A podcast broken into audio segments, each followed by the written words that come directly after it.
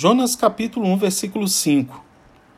Então os marinheiros, cheios de medo, clamavam cada um ao seu Deus e lançavam ao mar a carga que estava no navio, para o aliviarem do peso dela. Jonas, porém, havia descido ao porão e se deitado e dormia profundamente. Não há uma consciência tão insensível como a de um crente desobediente. Os marinheiros, cada um estavam orando, cada um estavam buscando incessantemente uma solução espiritual, quem sabe, mas também procuravam se aliviar das suas cargas.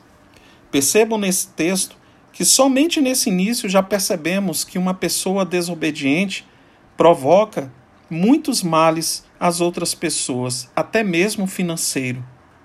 Essas pessoas estavam jogando toda a sua carga de uma viagem de um ano de Jope até Tarsis, era a duração média de uma viagem de barco naquela época. Então imaginamos que havia muitas coisas dentro daquela embarcação e muitas coisas, inclusive de valor, e que eles estavam jogando fora para aliviar o peso da embarcação. Mas enquanto eles estavam trabalhando ardentemente jogando as coisas fora e ainda buscando cada um ao seu Deus, Jonas estava insensivelmente dormindo. Perceba que primeiro ele desce a Jope, depois ele desce para dentro de um navio. Em seguida, ele desce para o porão desse navio e lá adormece.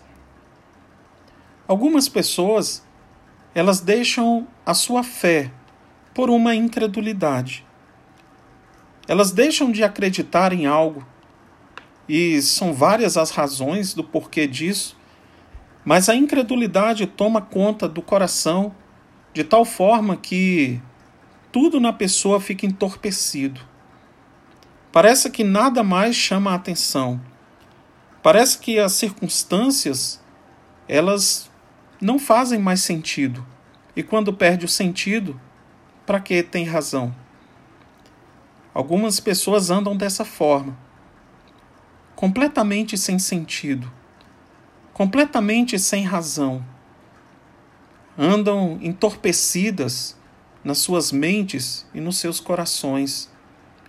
Lembra que foi Deus que enviou essa tempestade? Lembra que foi Deus que causou tudo isso por causa da torpeza, do entorpecimento que estava a mente de Jonas, o coração de Jonas, de tal forma que as pessoas que estavam ao redor de Jonas sofriam por causa disso, sofriam por causa da desobediência de Jonas. Tem muitas pessoas que sofrem por nossa causa.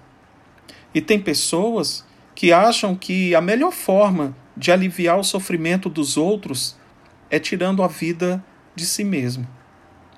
Só que quando isso acontece, se você está pensando em fazer isso, ou se já passou pela sua cabeça fazer isso, saiba de uma coisa: em vez de um problema, agora serão dois problemas.